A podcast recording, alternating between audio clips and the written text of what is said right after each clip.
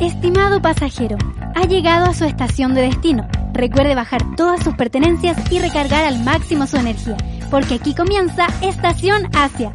Acompaña a Consuelo Riesco y Jan Dimter en un tour por todo el continente asiático, solo por Radio UC.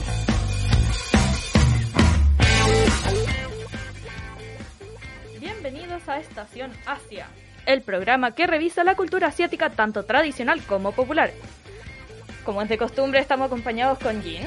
Hola Jin, ¿cómo estás? Hola Consu, eh, feliz de estar aquí en un capítulo más. Hoy estaremos revisando, como siempre, tres interesantes temas y las noticias de la semana. Eh, sí, empezamos con eh, la primera parada que hablaremos de eh, Masa Amini y el hijab o velo islámico. Luego hablaremos sobre la cultura latina en la cultura asiática.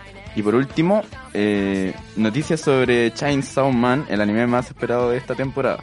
Estamos muy emocionados de acompañarlos el día de hoy, así que quédense con nosotros mientras revisamos las noticias de la semana.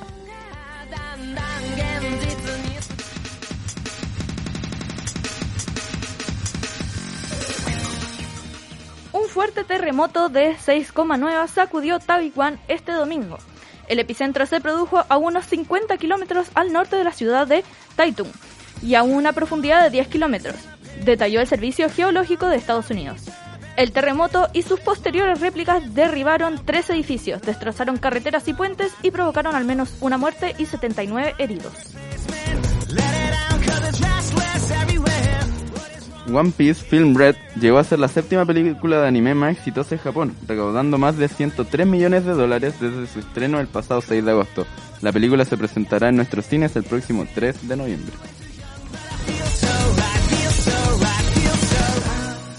J-Hope, el famoso integrante de BTS, se unió al artista surcoreano Crash participando en la canción Rush Hour. Un single que además trae de vuelta a la escena musical a Crash, siendo el primero que lanzará luego de completar su servicio militar. El tema y su respectivo video musical fueron lanzados hoy a las 5 am.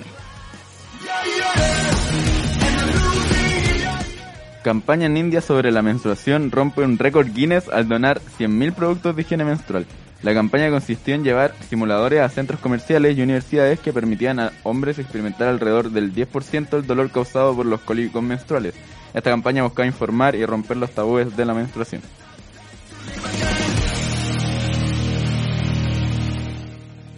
El videojuego de mundo abierto Genshin Impact tendrá su propio anime. El pasado viernes, la empresa china HoYoverse reveló que colaboraría con el estudio de la animación japonés Ufotable para hacer la serie de, del popular juego. Actualmente solo se ha publicado un video conceptual de la serie y no se sabe la fecha de estreno. China encarcela a un exministro de Justicia por corrupción. Fu Chenhua, de 67 años, fue declarado culpable de abusar de su posición al recibir sobornos y ayudar a delincuentes, incluyendo a su hermano, a ocultar actividades ilícitas. Fu fue sentenciado a la pena de muerte con una prórroga de dos años. Esta sentencia suele intercambiarse por penas de prisión largas si se considera que el condenado se ha reformado. Si se le conmuta la pena, Fu será sentenciado a cadena perpetua sin posibilidad de libertad condicional. Este miércoles, un hombre de 70 años se prendió fuego cerca de la oficina del primer ministro de Japón. El hombre, previo al suceso, demostró su rechazo ante el funeral para el ex dirigente Shinzo Abe. Estas fueron las noticias de la semana, así que pasemos a escuchar la primera canción del día, Inside of Me de A. Smith.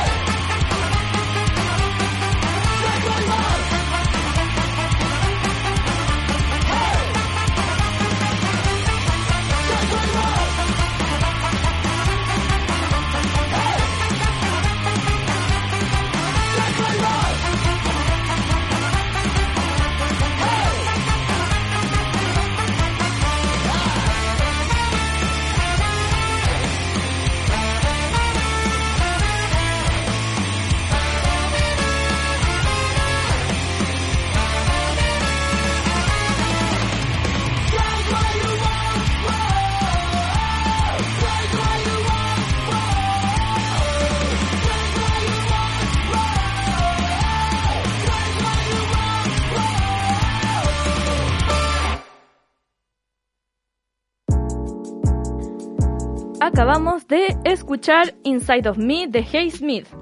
Y ya nos encontramos en la primera parada de Estación Asia con la Tami, que nos trae un tema muy especial. Wolo. Eh, bueno, el tema que les traigo ha estado bastante en redes sociales, también en las noticias, así que seguramente saben algo de él.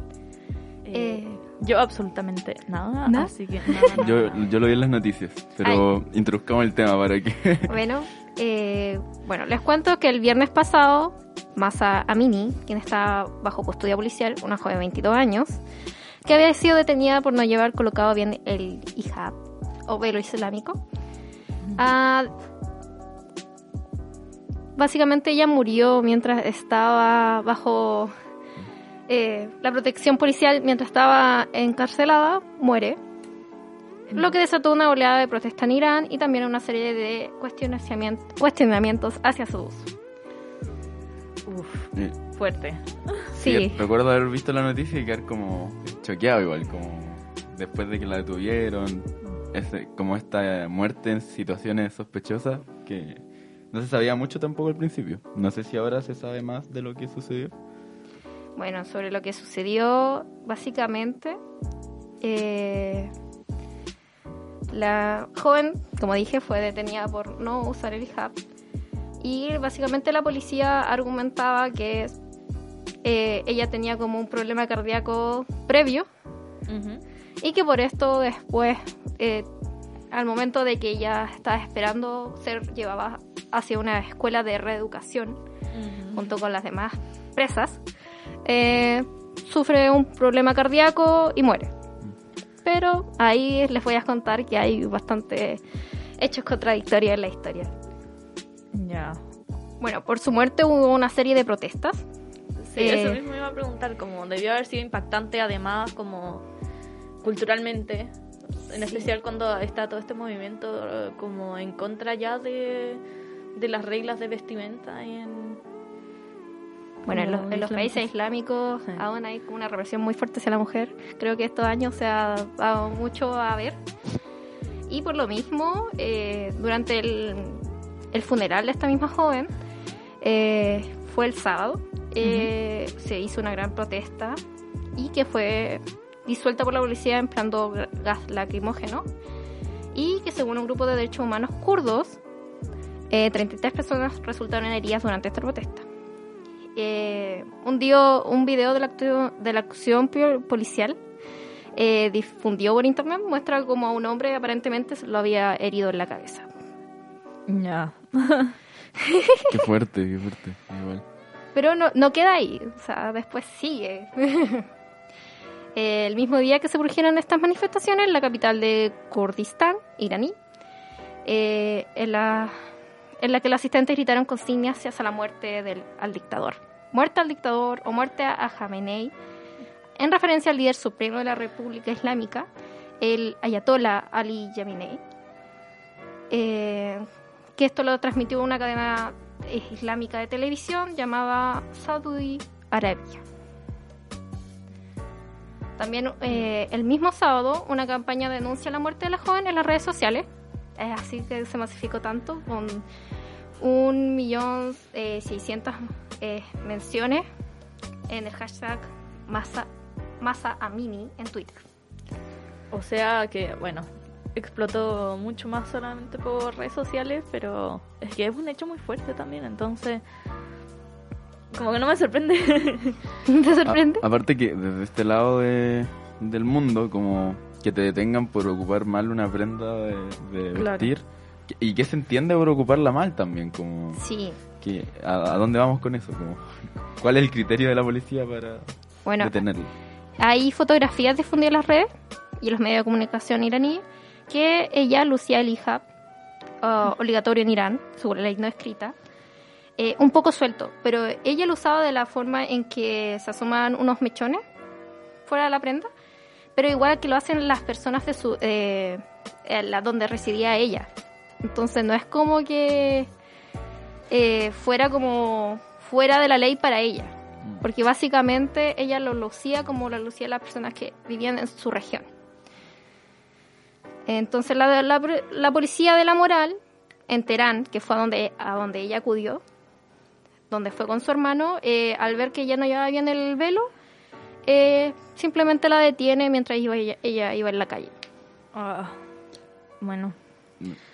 Eh, para aquellas personas que no saben como el contexto en el fondo de esta ley, porque la mencionamos muchas veces, eh, ¿podrías explicarla un poco?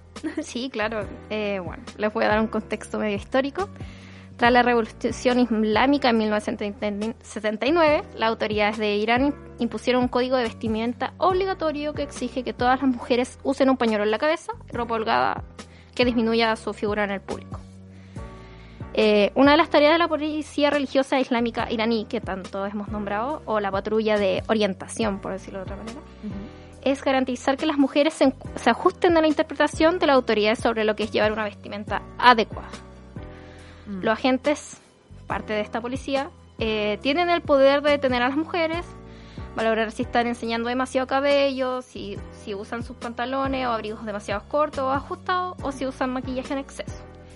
Y los castigos por violar la regla incluyen veces multas, prisión o flagelación.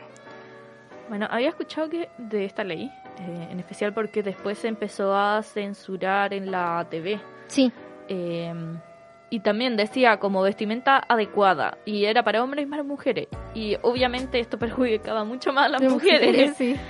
Eh, así que sí, quedaba muy libre interpretación de lo que era correcto, lo que no. Eh, habían muchas como periodistas que tuvieron problemas por esto, Sí. porque en el fondo eh, ellas aparecían en cámaras, pero por alguna razón no era correcta su vestimenta, entonces tenían que censurar esa noticia en el fondo. Eh, y Bueno. obviamente eso era como para aprovecharse también. Sí, pues habláis de cuando pasó este tema de los kurdos. Mm. Ya, sí, ahí se vieron hartas periodistas que fueron casi obligados a usarlo, si no les iban a disparar. Incluso extranjera. ¿eh? Sí, extranjeras. Yo recuerdo haber visto muchas periodistas estadounidenses con el velo ahí puesto. y- Mm. Igual como decíamos, es lo más relevante eso de que no sabemos lo que es adecuado o no dependiendo de la región, dependiendo de...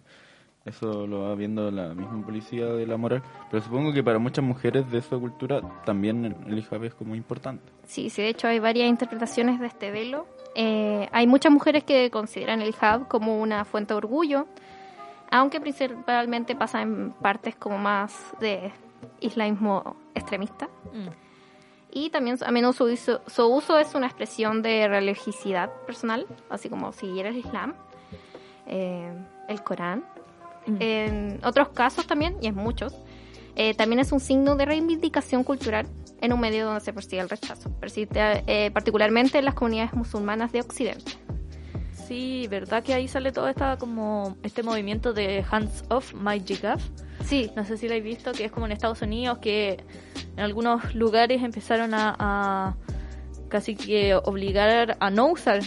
sí, yo he visto videos de, pero cámaras ocultas, así como, como reacciona la gente, eh, de personas como tirándoselos Mm. para ver cómo reacciona la gente y hay harta gente que sale a, a defender. Menos Claro. mal, hay gente que actualmente se respeta bastante, pero antes creo yo que sí era una práctica bastante común y por lo mismo está ese movimiento. Mm.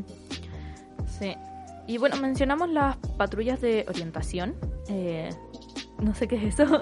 y, y no sé qué tienen que ver tampoco con eh, Bueno, la la- muerte. las patrullas de orientación son estas que, eh, como dije, eh, son quienes van como siendo la, la policía de la moral y Mm. van diciendo que es de acuerdo o no. Y ellos son quienes detienen a Minnie.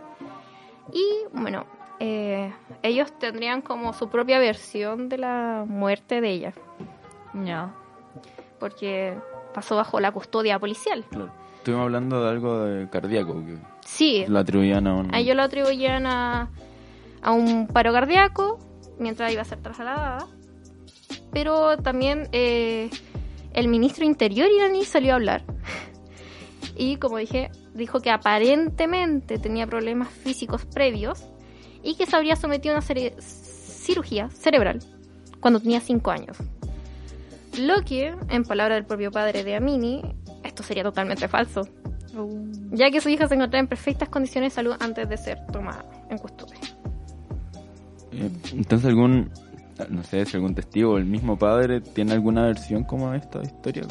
Bueno, los testigos que estaban cerca, cuando los agentes la habrían tomado en presa, eh, habrían dicho que se le golpeó en la cabeza con una porra. Uh. Y que también contra el vehículo en el que se subió. Eh, también eh, las autoridades iraníes publicaron las imágenes de la cámara de seguridad donde funcionaba eh, la, esta cárcel. Y se le ve una funcionaria como hablando con Amini y de repente le toma la ropa. Hay un corte, después se ve a Amini como agarrándose la cabeza y cayendo al suelo. Sospechoso. Entonces como que la imagen está trucada. Sí, de hecho el mismo padre de Amini acusa la edición del video. No. Eh, bueno, Brigio, supongo que, bueno, si se hizo viral en, en redes sociales, también hubo algún tipo de reacción eh, internacional en el fondo, como por la presión. Bueno, sí, los países de interna eh, la comunidad internacional siempre está intentando ahí meter la cuchara.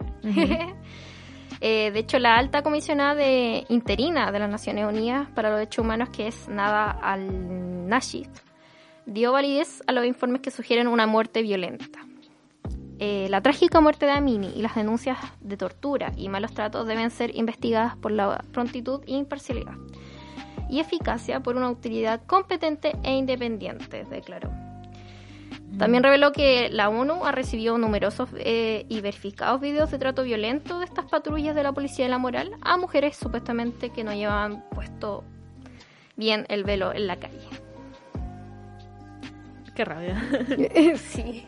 O sea, siento como la impotencia, porque en el fondo, ya que te digan cómo vestirte es desagradable, pero además que, que como se aprovechen un poco de eso, o, o se malinterprete, o al fondo, y que, y que surja la posibilidad de que te maten por esto, es muy, muy brígido. Además que el hijab eh, es como tú decías una ley como no escrita, como si, si bien el Corán dice que la mujer debe vestirse con decencia, bla bla bla, eh, no dice que tenga que ocupar una prenda en concreto, y eso como que se genera No. por tradición. Sí, básicamente dicen que es algo que te cura el pelo, el cuello, los brazos y las piernas, pero esto podría ser cualquier otro tipo de prenda también. Claro. Pero es como un tema ya cultural de la interpretación que ellos le dan al Corán. Y es una lástima que este tipo de situaciones se den para como estos abusos de poder o violencia injustificada de, de las patrullas de la moral, que muchas veces también son otras mujeres. O sea, no, mm, me imagino que si existen mujeres machistas, existen también las mujeres Sí. que están de acuerdo con esto y que ah, eh, dirán como, no, es que se lo estaba buscando. sí. bueno, algunas lucen con orgullo su hijab, pero igual hay que entender hasta dónde llega la barrera de, de estas leyes, porque como hemos visto, se hay un claro intento de pasar por desapercibido lo que lo, lo que sucedió, en dar a entender que simplemente fue como por causas naturales, Claro. lo que está totalmente como desmentido por los propios padres de, de esta joven, que solamente tenía 22 años. O sea, de chica. Eh, literal es como si me mataran a mí. No. Eh, sí, ahí definitivamente hay algo. Y bueno, ya se sabía que hay harta censura y hartos como manipulación. Eh, así que espero que haya una investigación de esto. Sí, sí, la ONU ya está como con manos en el asunto y aprovechando que la misma alta comisionada interina de las Naciones Unidas es parte de- del Islam, ella yo creo que como persona representante de su país tiene que Mm. poner Claro. más ojo y énfasis en este problema. Igual tratar de separar como el Islam de estos hechos violentos, Sí. yo creo que tiene que ver todo con ese tipo de, de cosas ya, de relaciones internacionales y a- a- atender el, el caso de esta policía que no tiene claro cuál es como la vestimenta adecuada, que es como... Sí, es que eso es el tema, la interpretación de la vestimenta adecuada. ¿Qué es Con- una vestimenta Y con adecuada? tantas culturas mezcladas que hay, bueno. Sí, pues. En fin, esto Sí. da para largo, pero qué bueno poder informar acerca de de esto si es que no lo sabían y tener una mirada más profunda del tema también. Sí, muchas gracias por traernos este tema, Dami. Y eh, espero que tengas una bonita semana. Gracias a ustedes igual. Nos vemos. Con Chao. esto vamos a hacer transición a nuestra segunda parada con el tema Shutdown de Blackpink. Blackpink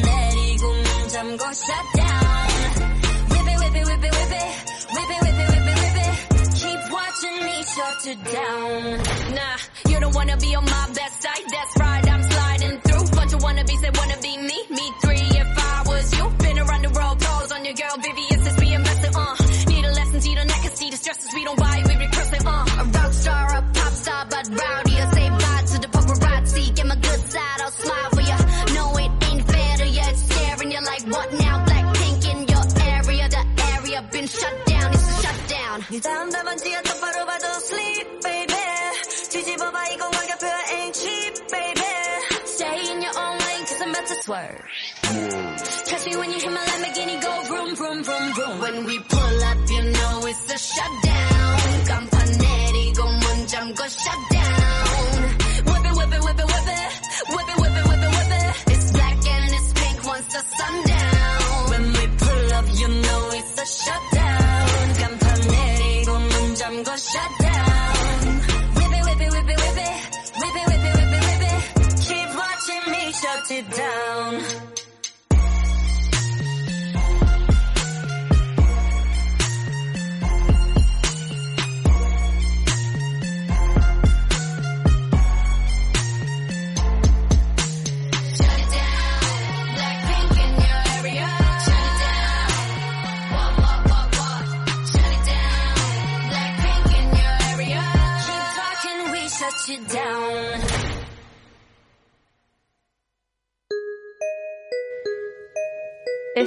de vuelta con Estación Asia. Acabamos de escuchar Shutdown de Blackpink. Y bueno, el siguiente tema se los traigo yo misma, no, la conductora, Consue. Eh, y es un tema muy interesante, espero que te interese a ti también, Jean, y a los que nos están escuchando. Eh, bueno, eh, básicamente como generalmente uno escucha harto y ve harto de las influencias de Asia aquí en Latinoamérica.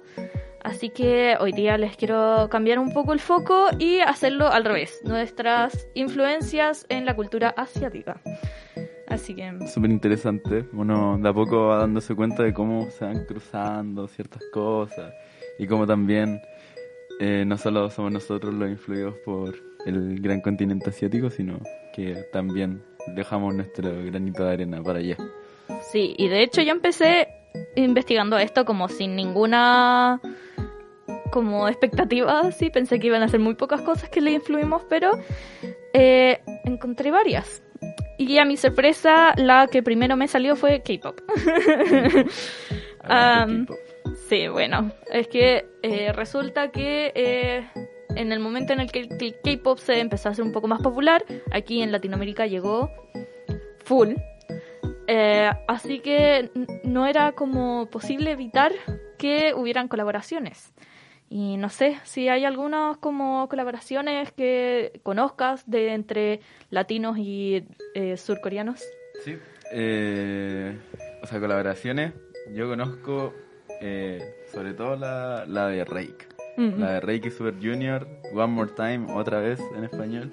Eh, creo que a mí y a mis amigos nos fascinó desde que la escuchamos y ha sido como canción ícono de junta y todo. Sí, fue una mm, de las más icónicas además porque salió en un momento muy eh, oportuno y, y se hizo popular. Era como, oh, Rake y K-pop. Eh, ¿Dónde se había visto que hay esta mezcla? Pero existía la mezcla de antes, no se engañen. Muy chistoso el video también. O sea, es curioso porque Reiki es mucho de salir con su guitarra y todo y los artistas de K-pop de salir con su baile y lo mezclan ambas cosas. Mm. Y es demasiado entretenido como ver a, a Reiki en esa faceta. Sí. Eh, sí, yo creo que esa es la que más conoce de casi todo el mundo. Eh, hay una que a mí también me sorprendió mucho, que es de Chungha y eh, que es Demente, es de 2021 la canción. Y básicamente es una canción de K-pop, pero es cantada entera en español. Y a mí me sorprendió mucho porque la pronunciación, aceptable, demasiado aceptable. Y es porque eh, Chungha vivió en Dallas y ahí aprendió español de como varios amigos mexicanos. Entonces, después grabó esta canción de Mente con el artista puertorriqueño y, y can- y cantó entera en español. No, impresionante. Es, es muy impresionante lo, lo prolijo que son cuando hacen este tipo de cosas, como hablar español o cantar en español, Mm. lo hacen como con mucha pultitud. Si bien no les vamos a pedir que hablen como un nativo, pero por ejemplo, volviendo a Super Junior, eh, tienen una versión de Ahora te puedes marchar de Luis Miguel y recrean el video, todo, es maravilloso. es- y está también en, en español. Sí. Bueno, a mí la, que, la primera que se me viene a la cabeza es cuando Astro cantó para bailar la bamba en la eh, Caon de, de México 2017. Te prometo, es lo mejor que he visto en mi vida.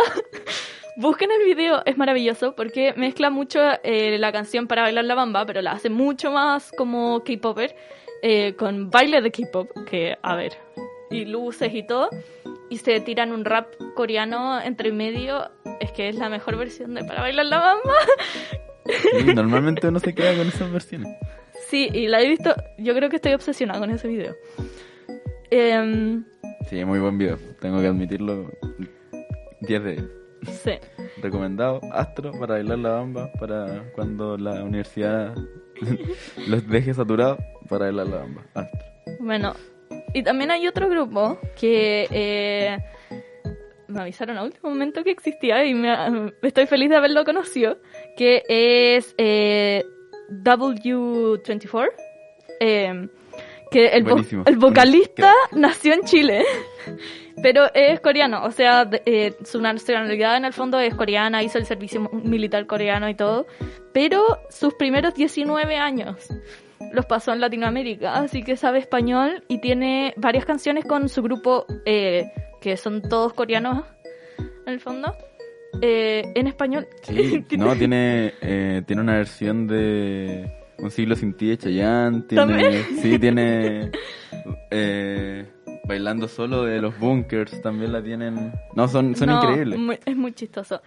Sí, porque además como tienen canciones originales en español, son como unas dos, tres, pero eh, me encanta. pero las tienen. Sí. Es impresionante. Vinieron a, al Mucho Gusto también una vez, el, el matinal. Sí, Y- lo que más me dio... Ah, no, no, sí. eh, Lo que más me dio risa es que él, él tiene de nombre Juan Cheong en, en Latinoamérica y es John en, en inglés, entonces no, me da mucha risa.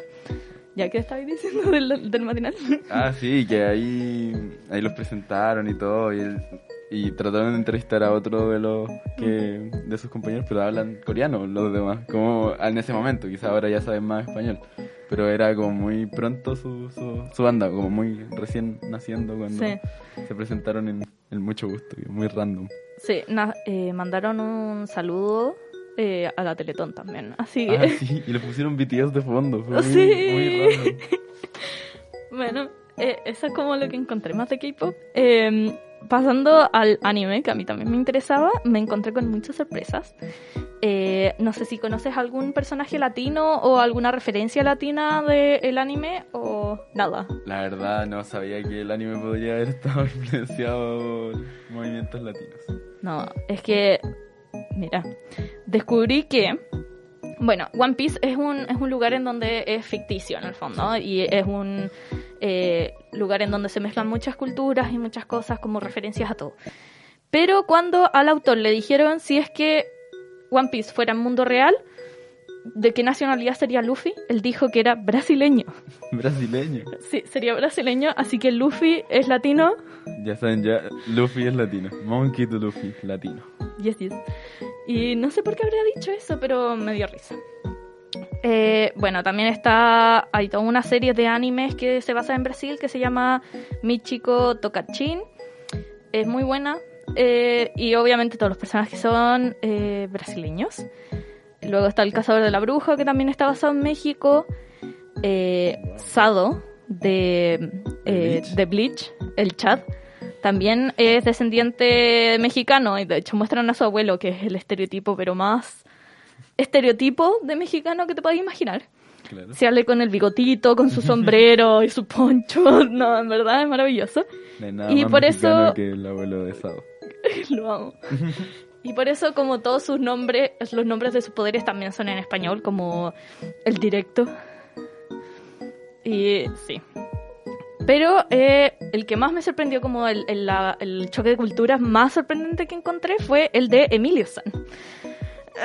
no sé si conoces la serie de En su propia trampa. Por supuesto, imperdible. Tele 13 tarde, después.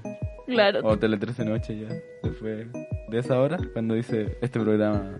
O sea, desde este horario, la televisión puede emitir programas para mayores de 18 y uno se queda viendo en su propia trampa. Es que fue un éxito acá en Chile. Y eh, básicamente es como un programa de investigación periodística, para los que no conocen, que es eh, presentado por Emilio Sutherland.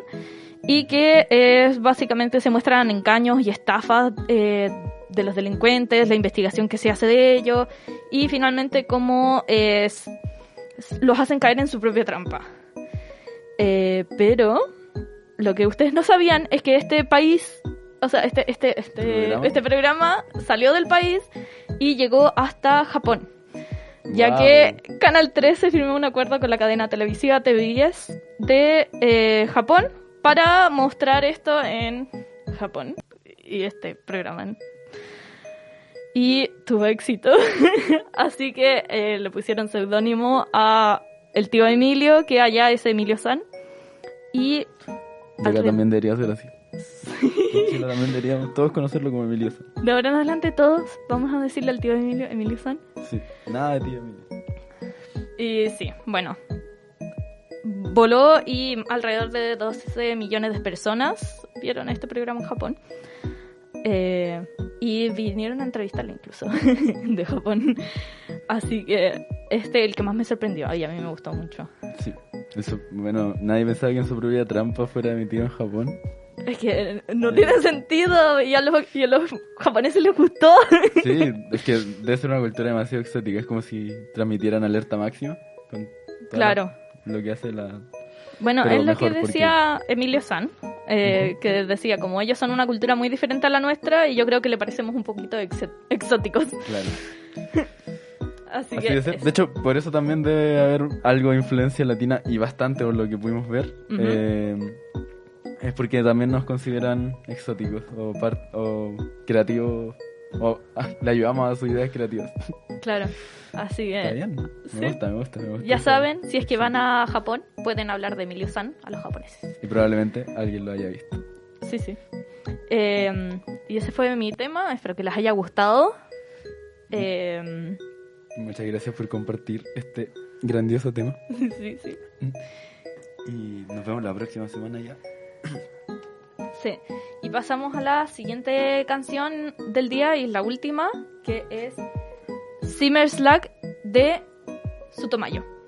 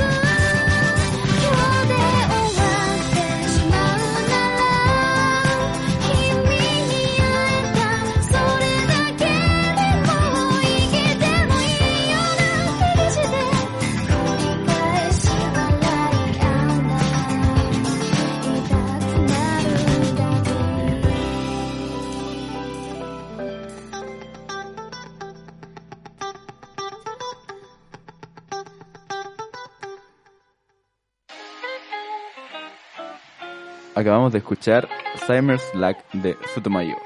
Y así llegamos a la última parada de la jornada, en donde el tema lo traigo yo, una colaboración de, de parte de este equipo. Así Y- que ahora eh, los conductores presentamos los Sí. Esta vez nos tocó a nosotros encargarnos de, los, de dos temas, pero está bien, es parte de... y Y- este tema 3, última parada de Estación Asia, lamentablemente, eh, es sobre el anime más esperado de la temporada, Chan, Chainsaw Man. No sé si lo ubicas, lo conoces. O sea, lo conozco de, de nombre y de que parece que es demasiado, demasiado bueno. Pero no lo he visto. He visto algunos como spoilers del manga nomás. Sí, el, el manga fue muy popular y ahora ya hay nuevas noticias sobre una sobre la producción de Mapa de este anime. Es una de las series más esperadas del año y se ve muy prometedora tanto en animación y en adaptación de este manga. Y eh, bueno, me, me comentaste que no sabes mucho de qué se trata este, este anime que se estrena el 11 de octubre. Y la historia se centra en Denji, un pobre chico lleno de de deudas que vive de una forma miserable. Cuando él es pequeño, cuando él era pequeño, se hace amigo de Pochita, que es un pequeño demonio con forma de cerdito y que tiene una motosierra en la cabeza. Cuando Denji está a punto de perder la vida, hace un pacto con Pochita y renace como el hombre motosierra, como el Chainsaw Man, que ahí el título de, de este anime. Durante esta semana fue revelado un gran adelanto de un minuto y medio de la serie, junto con información de nuevos seiyus y de las 12 bandas que participarán en los distintos endings de la serie. La animación de Mapa nuevamente eh, hace las suyas. Y para los que no sepan, Mapa fue el estudio de animación de capítulos de Jujutsu Kaisen y Black Cover. Y como dato extra, el que se encarga del guion, Hiroshi Seko, también trabajó para Shingeki no Kyojin Final Season, que también fue como de alto impacto. Ya. Ok, mucha, mucha información que eh, revisar acá. Eh, para empezar, 12 endings. Dos de, de bandas muy, muy, muy, muy famosas. Y eh, que se- lo vamos a tocar después igual. Ya. Eh, Y, y sí, yo sabía que esta serie era impactante en el fondo porque tenía escenas de pelea muy, muy brillas.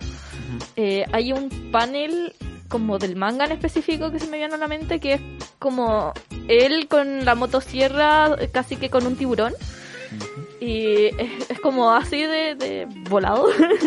Sí, bueno, eh, la trama principal es que eh, son como cazadores de demonios y este chico en particular, como dije en delante, hace este como pacto y es como mitad humano, mitad demonio. Entonces, como, como típicos cazadores, hay muchas peleas y mucha sangre. y Claro. ¿Y quién le va a dar vida a este personaje principal? Imagino que una voz importante, si es que tan Bueno. esperado.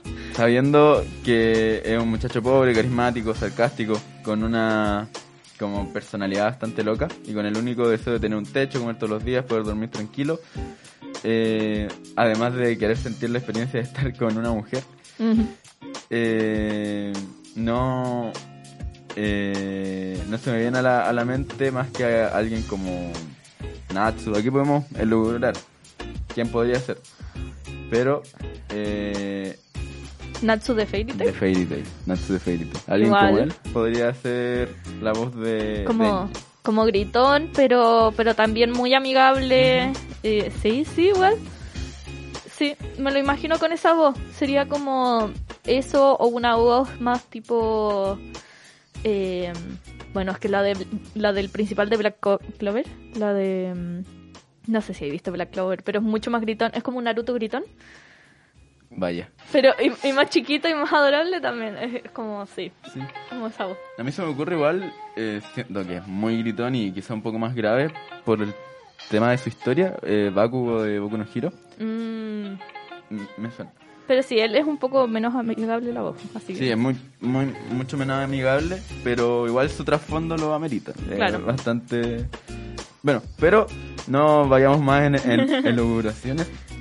La verdad es que el actor que participa por, el que participa haciendo la voz de Denji, eh, participa por primera vez en el anime como protagonista. Y es. Hikonus- Hikonosuke Toya, y al menos eh, por lo que se, se ha escuchado de él, y por lo que hemos visto en lo adelanto y todo, lo hace bastante bien. ¿Sí? Sí. Eh, ahora, también hay un personaje femenino que es como fuerte, manipuladora, eh, preciosa y se le califica en todo el mundo como sexy. Mm, Y a quién, si te digo como esas características, ¿te imaginas algo en concreto, según? Eh, uy, es que son como esos personajes así como... ah, No sé si viste eh, Akame la, Nakiri, No, no la vi. ¿no? Ah, bueno, hay, hay como una general que tiene una voz muy específica y yo la amo y tiene esa voz como dominante y fuerte y pero también es, es muy Imagino muy casos- waifu seductora, muy imagino. dominatrix. Me imagino como casos como Mi Casa de Shingeki no Kyojin Sí, sí. o Kaguya-sama, todas esas cosas así. ya sé. Bueno, ella es Makima y es la mujer que los lectores del manga aman y odian. Y tendrá la voz de Tomori Kus, Kusunoki, quien participó en, en Sao ah, como Len de Love Live. ah. Eh, y bueno, participó en varias cosas más, como Yuki Setsuna en Wonder X Priority, Neuro no Aonoma. Tiene una amplia trayectoria en el mundo de los seiyus, como... Y aún así, eh, los japoneses se mos- mostraron mucho hate cuando se reveló su voz. A pesar Ah. de que ya tiene una larga trayectoria y... eh, bueno, los que vieron el tráiler decían que querían una voz más sexy. Pero yo vi el tráiler y de verdad la siento como una waifu, voz de waifu. Eh, y es curioso que... Es curioso que eh, ambos son jóvenes y como nuevos en este mundo, pero solo criticaron a Tomori, que es la voz de Makima. Solo criticaron a, Claro. a la mujer. Bueno, porque la querían más sexy. Es que en verdad, Sí. según yo, eh, en ese manga lo que he escuchado es que sexualizan mucho a las mujeres y las ponen muy eh, a la disposición del tipo principal. Es como lo único que he escuchado más de esa serie como del manga. Así que no me sorprende que los fans que ven eso eh, reaccionen así, porque en el fondo el, tiene ese público. Claro, como reaccionaron así porque lo, lo que querían era como eh, tener ese fanservice. sí, el fanservice. fanservice. Pero aún así, como dije, yo yo lo vi y encajaba bien su perfil de voz. La verdad no lo hace nada mal. No- Tal vez, tal vez dejen de, de molestarla una vez que salga la serie y lo haga excelente y y si no, bueno, la criticarán por hacerlo mal, pero en el fondo que no la critiquen por no tener una voz sexy. Sí. Que aparte que no es el punto del personaje, el personaje es como la jefa y todo, y Mm.